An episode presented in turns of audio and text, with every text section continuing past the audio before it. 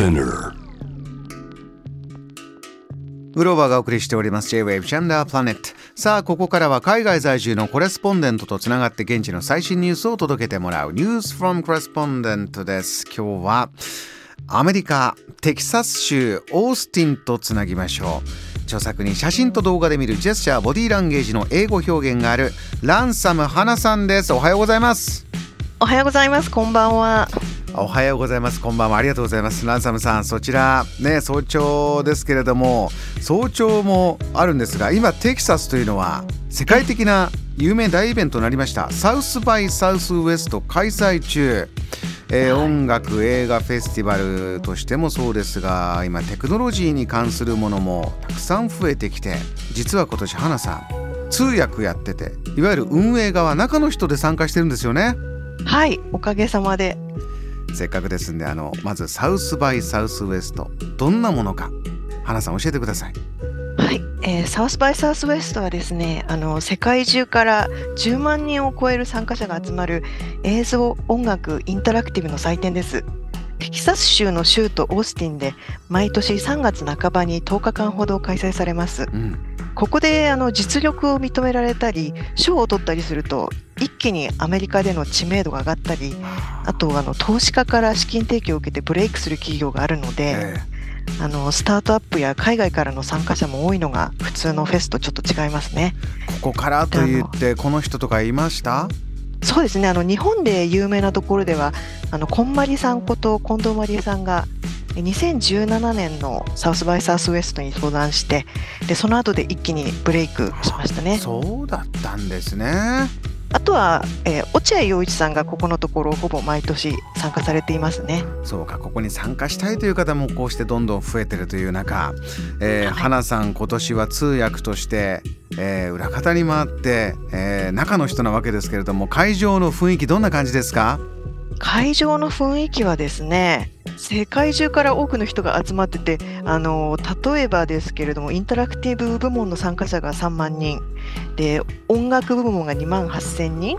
で映像部門が1万6000人程度でもうその他のイベントなども入れると15万人が参加すると言われているイベントでものすごく賑わってます。はあ熱気もすごいんでしょうね。そうですね。あのダウンタウンのコンベンションセンターから映画館とか他の会場への循環シャトルバスも出てますしうん。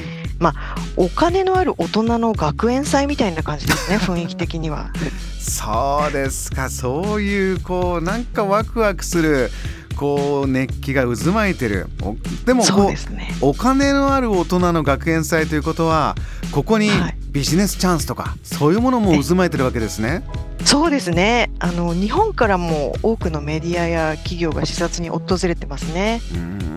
まあ、今回は、まあ、ありがたいことに通訳として参加することができたんですけれども、えまあ、大変広いのでちょっと全部は全然見切れてないんですけれどえも、はいまあ、ざっくりとした感想だと、まあ、セッションのテーマなんかはですねあの AI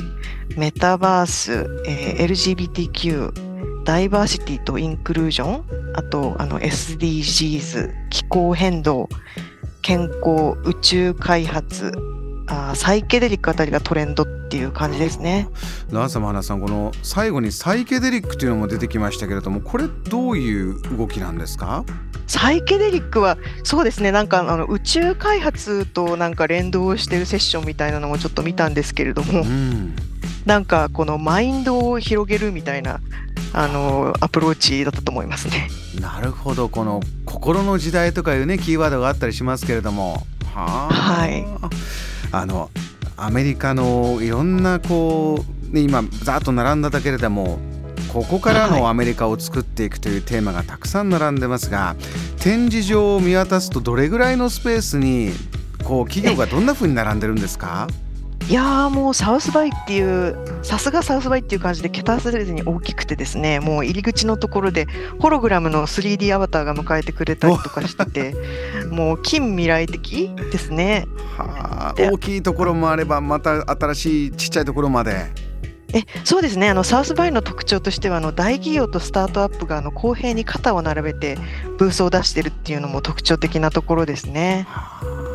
ははねあの先ほどおっしゃったように全部は見切れないぐらいのスケールということですけれども見た中で、はい、ランサム花さんが印象に残っているもの何かあります？今。そうですねあのドキュメンタリー映画をあの見たんですけれども、はい。えー、LGBTQ 推しの作品でした。あの LGBTQ の話題もいろんな、はい、あの視点で続いてきてますが今こう、はい、サウスバイサウスウエストに出てきたドキュメンタリー映画というのはどういうメッセージアメリカのどんな背景が見えてくるものでした？そうですね。あのマイノリティの観点を通じて目を通じてでも結局みんな人間の共通のテーマであったりとか、うん、そういうところをあの触れているちょっと問題提起みたいな感じの作品でした。こういう、えー、アメリカでの背景がまた世界共通のメッセージになってどんどん出てくるということになるんでしょうね。そうですね、まあ、ちょっとアメリカの歴史とか政治に関連してて難解なセッションもあるんですけれども、まあ、一度見ておいて損はないイベントかなと思います。